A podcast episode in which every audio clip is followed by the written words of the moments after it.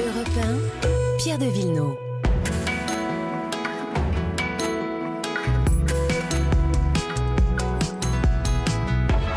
Tous les jours à cette heure-ci, les questions d'environnement et d'histoire. Bonjour Lord d'Autriche. Bonjour. Dans un instant. On va parler d'Elsa Triolet, la muse de l'écrivain Aragon. Mais d'abord l'environnement. Bonjour Virginie Salmen. Bonjour Pierre, bonjour Laure, Bonjour à tous. Nos téléviseurs ont une durée de vie beaucoup trop courte. Ils tombent trop vite en panne et c'est un gaspillage qui nuit à la planète.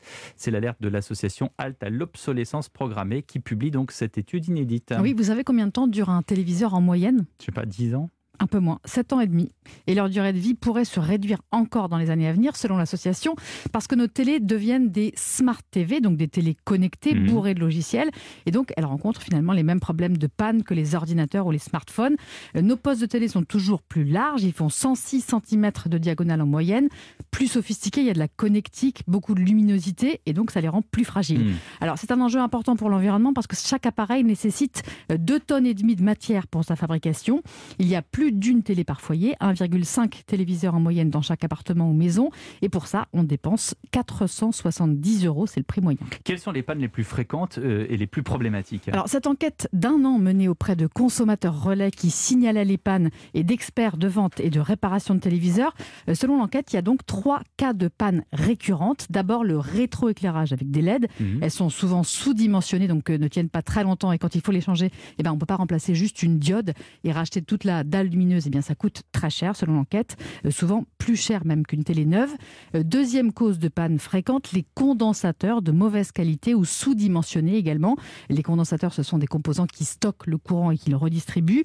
Et puis les pannes de logiciels qui réduisent la vie des téléviseurs. Près d'un tiers des clients euh, déclarent changer de télé pour acheter un modèle plus performant, mais ce n'est pas toujours le cas. Oui, après la HD, le Full HD et la 4K, la dernière innovation marketing des fabricants, c'est, vous le savez, la 8K, c'est-à-dire une image censée être de meilleure définition puisque quatre fois plus de pixels Ouais. que la génération précédente. Euh, là, c'est l'UFC que choisir qui met en garde. Pour eux, c'est très clair. Euh, il n'y a aucun intérêt pour le consommateur. Le gain, voilà, comme ça, c'est clair. Le gain en qualité d'image, s'il existe, est imperceptible.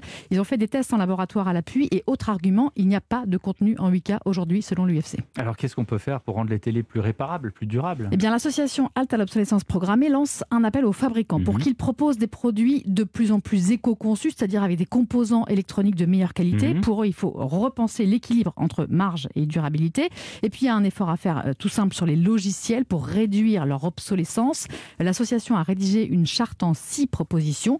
Du côté des pouvoirs publics, il y a aussi du travail. On pourrait peut-être euh, mettre en place un système de bonus-malus en fonction de la durabilité du téléviseur. C'est une des suggestions. Merci Virginie Salmen.